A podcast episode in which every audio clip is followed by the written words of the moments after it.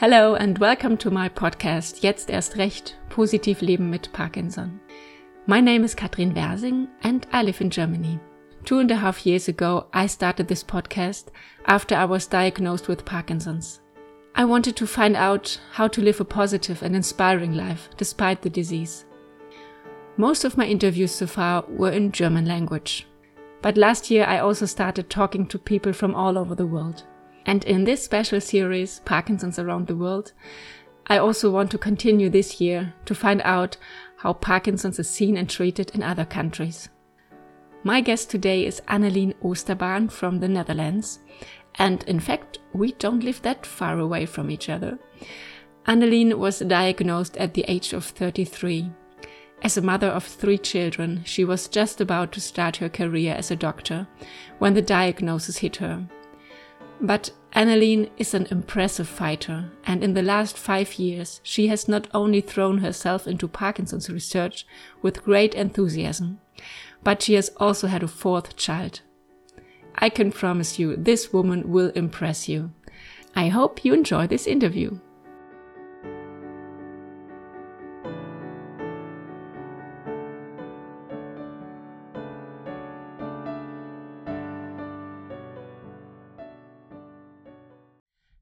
Hello, Um, it's so nice talking to you today. You are a podcast expert already because while I was preparing my questions for you today, I listened to some podcasts where you have already been a guest and you did a really good job. So I'm really happy to talk to you today and welcome to my podcast.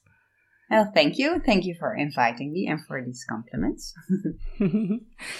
yeah, Annelien, I always like to start my podcast interviews uh, with a positive question, and it's always the same. and therefore, mm -hmm. I would like to ask you, what have you laughed about today? Well, my day always starts with many laughs because of my baby daughter, because she is just so funny. and lately she's trying to speak a little bit, and it's really baby language, but it's really funny. She's like, tebu, tebu, tebu, tebu, tebu, tebu, tebu. And it's, I have no idea what it means, but she's really phonetic. Uh, talking about the tebu tebu and uh, we really laugh about it every day and trying to understand her, but it's uh, they always start with a big smile. Yeah, that is wonderful. Yeah, that's pretty good when yeah. you have small children. I remember that time when mm-hmm. they get up and they don't say, "Oh, mom, close the door again," but when they start laughing, it's different. yeah. Yeah, cool. Big smiles. True. For me and for the listeners to get to know you a little bit more, how would you describe yourself in three sentences? Yes, well, I think I'm a very positive woman, so I, I always have a positive attitude. I'm really sporty. I love to do sports, ideally every day, but uh, as much as I can. And I really a family person. Also, I really love being with my family and uh, at best, of course, with my four kids. And yeah, I really have a fighting spirit. I never give up. Yeah. Cool. Yeah. Wonderful. Yeah. And if we could start into your Parkinson's story, when did you get your diagnosis and how do you mm -hmm. remember that time? Well, I was uh, 33 years old. I was in training to become a gynecologist and I suffered from a pain in my uh, shoulder, my left shoulder. And I really didn't think uh, too much of it, but eventually it, it appeared to be Parkinson's disease and it was really quite of a shocker. At that moment, I didn't feel sick at all or a patient at all. So uh, for me, it was like, okay, uh, now I know what it is, and let's just continue in life and just do what I did. And I didn't feel really that much different, but it was more the reaction of the people around you and how they treated me differently, like they were worried about me or starting to give me some advice, like shouldn't you change your career path or this or that, and that started to make me think, okay, there's really something serious going on, maybe. But so it was more the people around me that had problems with it in the beginning than I did. Okay, yeah. Yeah. Yeah, that's special. And I also remember that sometimes I had to say to the other people, Oh, don't worry, I'll be fine, because others were sometimes mm -hmm. more shocked than I was when I was telling them. I had that too always they respond like, but that's for old men, right? Yes. And then I need to explain that part. Mm. Or they really respond like you're, you're telling them you're dying or something like that. But it's not that bad. Of course, it wasn't nice to hear, but I had this fighting spirit from the beginning and I thought, I will just do the best as I can and I see by day by day how everything will go. I wasn't that worried from the beginning. No. Still am mm. not. mm. Yeah, that's good to hear. I think it's always important to see how we can cope with Parkinson's. Mm -hmm. I remember that the first time I really felt in shock and I thought my life was over. But then I uh, also had this idea, well, there must be a way to live with it. Yeah. And my way to live with it was to start this podcast. And since then I've been talking to many inspiring people from all over the world. And it's really wonderful to see and to hear mm -hmm. what they do with their lives despite Parkinson's. And there's a lot we can do. But back to you. what has changed uh, over the last years and how are you doing today?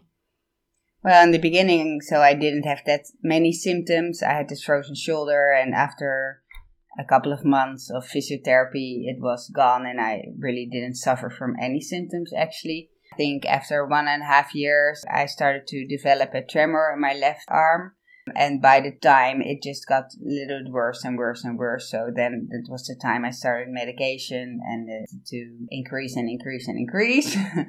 and after three or four years, that when I didn't take my meds in the morning, I mm. started noticing uh, quite soon. But now I really notice in the morning when I have not taken my medication yet. So that's sometimes confronting, but still, as soon as I've taken my medication and it starts to work, I don't have that much symptoms, actually none. So that's still doing quite well, actually. But it can be really confronting when I do have a really a big tremor in my left arm. And then uh, I feel it in my uh, mouth and my speech as well. Uh, but that doesn't happen that often. Yeah. Mm. Yeah, that's so, good to know. Yeah. So it's it is progressing, but it's not really a fast progression, and yeah, we'll see what future brings. yeah, nobody knows. No. But that's also a good thing. I really believe uh, we can make mm-hmm. ourselves crazy thinking what is going to be in 10 years or next year or next month, or we could just expect the best and as we don't know, yeah. we can just expect the best. Uh, I decided for that.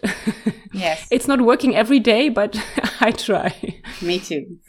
Most of the time. Most true. of the time. Yes. Um, Annelien, you are also a doctor, a physician, and dived into research mm -hmm. work for Parkinson's. And almost exactly one year ago, an article was published in the official journal of the International Parkinson and Movement Disorder Society with the title Unmet Needs of Women Living with Parkinson's Disease. And uh, together with Soania Mathur and four more co-authors, you looked at women's special needs and gender differences in Parkinson's disease.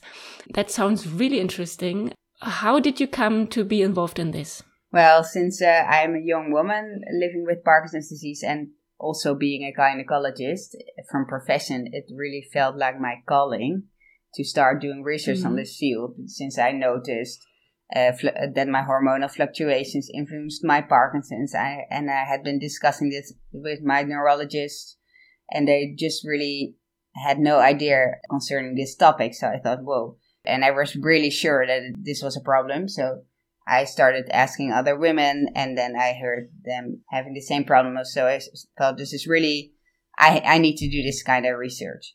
And then I dove into literature, and there's really so much unknown. And then I wrote a grant application, and I got the grant to study women's issues in Parkinson's. And then uh, the research group of uh, Professor Bastiaan Bloem in Nijmegen gave me a position and their team. And it's really exciting because it's really the best place to be in, in the Netherlands, maybe even in Europe, I don't know. But it feels really cool to be working there. And from there, it just started rolling. Uh, I've been invited yeah. to take place in some patient and expert groups, uh, podcasts, as you know, like the WPC, YOPD patient and women's group. Yeah, I met all these great researchers and patient researchers, and we just started collaborations among which the beautiful paper yeah, I'm really happy with it because it definitely shows there's much to do still, yeah. Yeah, that's true. And from your point of view, what were the most important points of the paper? Well, m- most important to me was uh, to get this topic onto everyone's attention, like uh, specifically under the attention of the neurologists all over the world, because it's like a shout out for awareness concerning women's issues in Parkinson's disease. Because women get Parkinson's too. Women and men are not the same. We experience other issues. We are in need of other care and that was just not known and not seen. And I think from now on, there are just more and more people aware of this and also more and more researchers around the world getting involved in this topic. So I'm really happy with the paper, even though our conclusion is that there are so many gaps and controversies. And so in literature, we also point out things we can study in the future and also important finding in the paper i think is that we as women with parkinson's should unite and support each other yeah yeah true wonderful you said that you found many gaps in what needs to be done to better understand and treat women with Parkinson's. Do you have an idea how to close that gap or what you could do or what we could do together? Uh, yeah, well, it's just a gigantic research gap. Like, there's just almost nothing known, and okay. the things that we do know uh, just are all controversy. So that paper says the one thing, and the other paper paper says the opposite. So it's just uh, yeah, where to begin. but this makes doing research on this field really exciting, also because it's just like you can do anything, but also it makes mm. me quite sad because it's a topic that has been neglected up till now. But my specific interest from being a gynecologist is, of course, specifically the impact of hormonal fluctuations on the Parkinson's symptoms and also the influence of pregnancy on Parkinson's and the other way around. So yeah. that's what I'm diving into. Yeah, that sounds really interesting. Yeah. I'm looking forward uh, to mm -hmm. get some results. But I'm also a woman, and I think that I would like to be a part, of course, too. And if any other women are listening now who feel they would like to contribute mm -hmm. to the topic, uh, what would you recommend to them or to us? What what could we as women do? Mm -hmm. Well, I had this Dutch survey on women's issues and Parkinson's disease. The enrollment closed the end of December, uh, so a couple of days ago. So you cannot contribute to that. Mm-hmm. But also with a group of researchers, we have made the women's issues survey on Michael J. Fox platform. So you can go to the Michael J. Fox Foundation, and then the, the research survey on women and Parkinson's okay. is also mm-hmm. available there. And it would be really great if as many women in the world as possible would fill up the questionnaire, the survey. Now we start with part one, but there will be other parts because it's a lot we want to know. So there will be a part on pregnancy. This one is more general a part, and then there will be a part on menstruation, and later on also on menopause, perimenopause. So it depends on your life stage, of course. Mm. But uh, if, if, women want to contribute, uh, they can go to the Michael J. Fox uh, uh, survey, please. That would be nice. And uh, in the future, I think it will be finished. I want to launch it at the WPC conference next year. Mm. It will hmm. be my registry on Parkinson's and pregnancy. So every woman in the future with Parkinson's becoming pregnant, I would love to have them in yeah. my registry. It will be a patient driven registry so the women themselves can register and fill up their pregnancy information. Of course, also the information concerning their Parkinson's symptoms and medication oh, cool. use, birth outcome, all those kind of things. And so we can finally conclude some relevant things concerning the influence of pregnancy on Parkinson's and the other way around and really properly inform women in the future that uh, consider having a baby with Parkinson's. Yeah. Yeah because that is really a big problem. I remember talking to one or two women who also got children while they had uh, PD and they said that there was really mm -hmm. nothing and and even the doctors they were confused and didn't know yeah. what to say what what medication to take or what risk is for the baby and the mother or not so it, it was really a really difficult uh, decision and difficult time for them and mm -hmm. um, mm-hmm. i think it's really important especially for young women to get more information about it yeah Wonderful. We will put it in the show notes, the links to the survey and yes. whatever you want yes, to true. share. We just put everything in and so women can yes. have a look and men, of course, too. Yeah. So thank you for all the information about these topics. It's really interesting and yeah, wonderful that you are a part of it. Let's talk about Parkinson's and family. Annelien, you are 39 years old and mm-hmm. you received the diagnosis at the age of 33, you said, and you have four small children. You must have a busy life, right? yes, it's quite busy.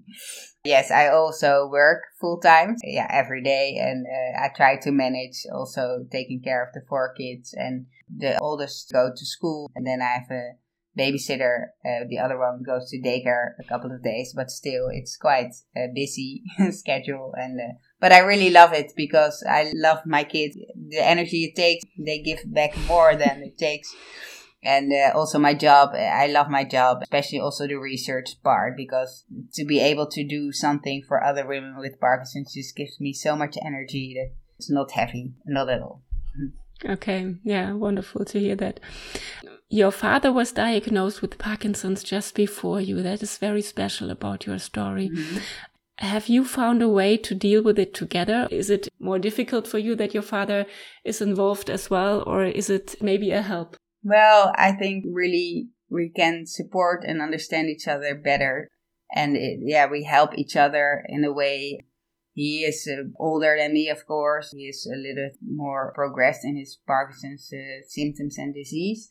But I can really understand him, understand what he's, what he's going through and also the same for him to me and always tells me I am like his example to get motivated to move to do sports. He sees the positive effects in me and he tries to keep up a little bit. And for me I just have so much respect for my father how he's dealing with the disease because sometimes I can tell and I can notice uh, that he's off or he has these symptoms but still he's doing these social things and making jokes and trying to make the best out of it and that's just the way i'm also yeah he's trying to be as positive as possible uh, even though sometimes he has really bad days it just gives me even more respect for my father mm. than i already had because he has always been my hero and he, he still is my hero so, mm. yeah yeah wonderful to hear that you support each other yeah.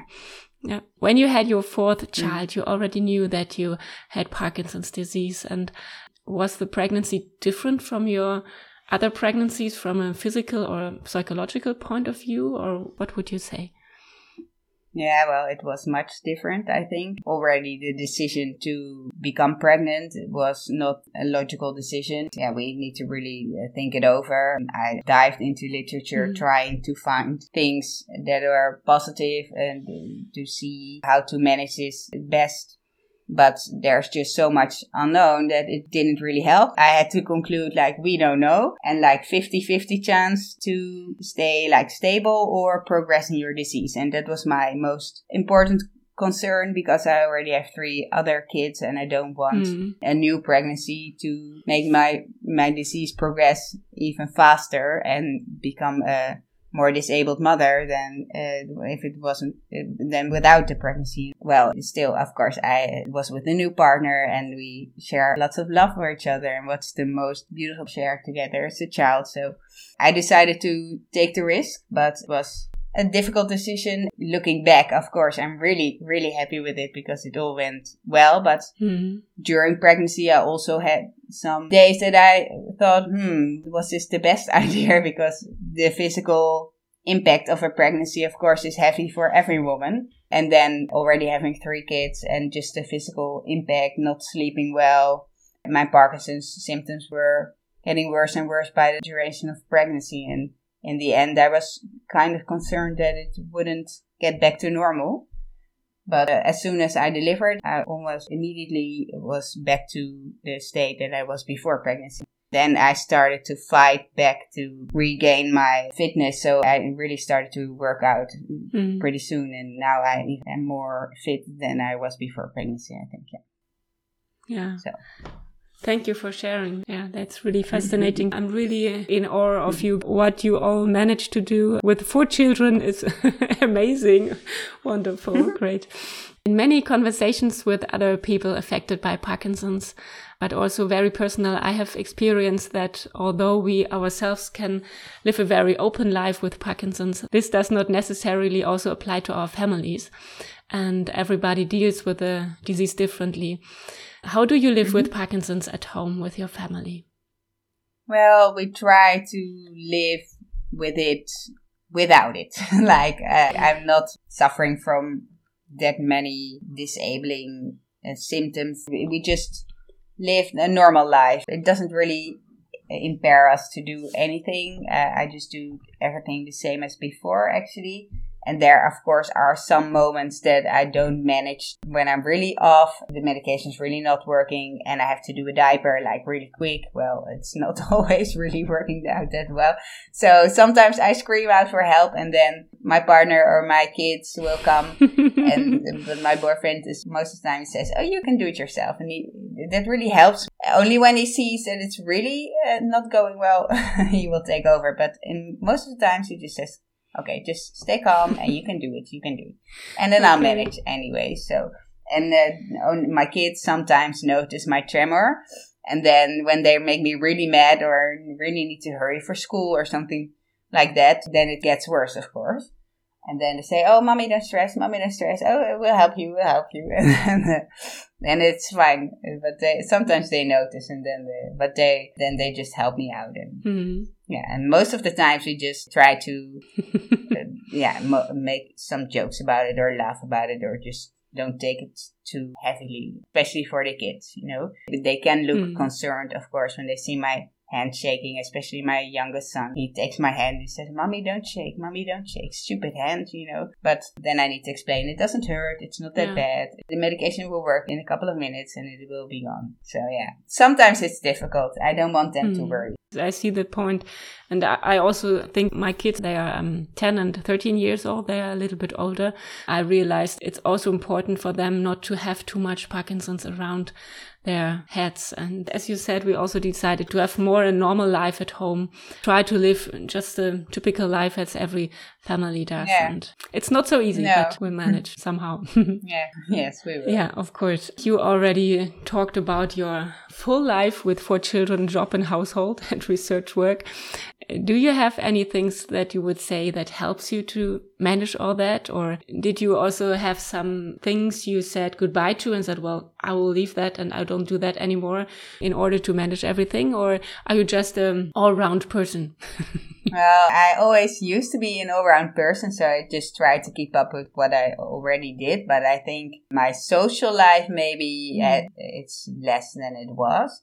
I still have uh, many friends, but I don't see them that often. But I think it's also COVID mm. related because we all started to not see each other for a period of time. And then now That's we're just true. used to that life. So you need to rebuild that a little bit. But I do play uh, hockey still on a pretty good level. And these women are all, of course, also my friends. So that's quite a social uh, thing. Uh, but really seeing friends on myself alone, well, I don't do that that much. Uh, my family is most important, my children, of course, my career, and keeping uh, my body in shape and how I manage to do it. I think I really enjoy things more than before. You know, I live more consciously. Like I see the beautiful things every day, like in the small things. So maybe it's a little bit emotional, but mm. I can like when I am running th- through town and I see this beautiful sky, then I can just stop and make a picture I really enjoy it much more than I did before. Or when I see my kids together, I can get really mm-hmm. happy and emotional. I think, oh, look what I've got. You know, I just really enjoy the small things in life much more and different than before, I think. So, because life actually is really beautiful. And I think mm-hmm. Parkinson's gave me that I just see that uh, better now. Yeah. Yeah. Yeah, I'm totally with you. I also think that I don't take so many things for granted um, than before, and uh, yeah, that I can see the little wonders in life that uh, surround us. Yeah, that's true. Mm -hmm.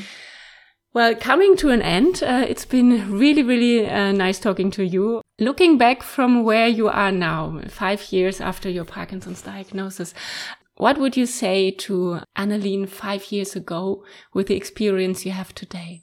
I think I'm actually quite happy with how it went, and I don't think I would have wanted to know how I would be today. I think because I already had this positive, just see how life proceeds kind of attitude. I always have hope for the future. Like I just believe that in within five or ten years, this uh, cure will come or at least something that can stop disease progression or slow mm-hmm. disease progression and I just try to keep my physical situation as good as possible up to that day comes.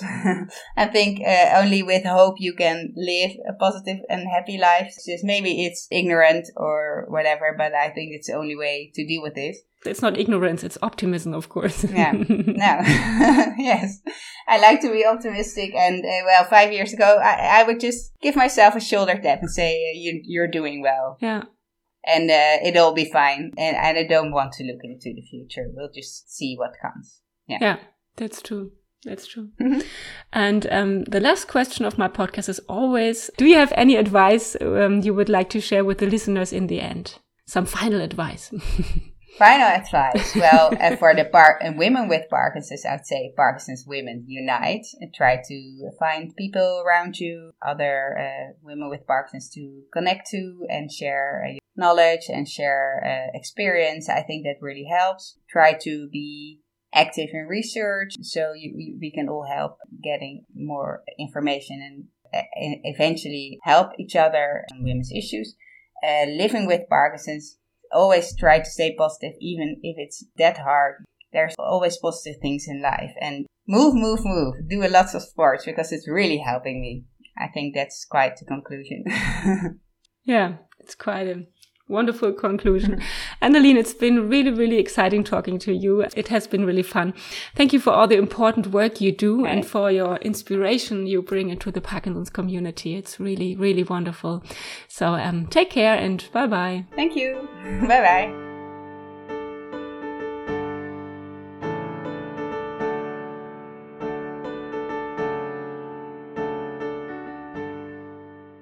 Well, I don't think I promised too much, did I? Annelien is a really impressive woman, and I'm very thankful for her openness in sharing her personal experiences from the past years with us. And in particular, her view on women specific issues is a very important point, which I also believe has been neglected far too often in recent years. And as promised, I therefore put the link to the survey for the Michael J. Fox Foundation website into the show notes. If you are a woman, it would be wonderful if you could fill out the survey. And any man listening now, feel free to participate by forwarding the survey link to women with Parkinson's. Thank you so much. Yeah, Annelien has really inspired me a lot. I'm very impressed by her brave and fearless attitude towards the disease. Maybe that's what we all need more often to stay open, never give up, and above all, stay positive and live our lives as best as we can. Yes, I know it's not easy, but still, I believe it makes a big difference with which energy we look into our future, whether with fear or with optimism, with disappointment or with confidence, whether with resignation or with a spirit of adventure. It's up to us alone. So for today, I wish you a truly confident, hopeful, and adventurous day. Take good care of yourself and stay on the positive side of life.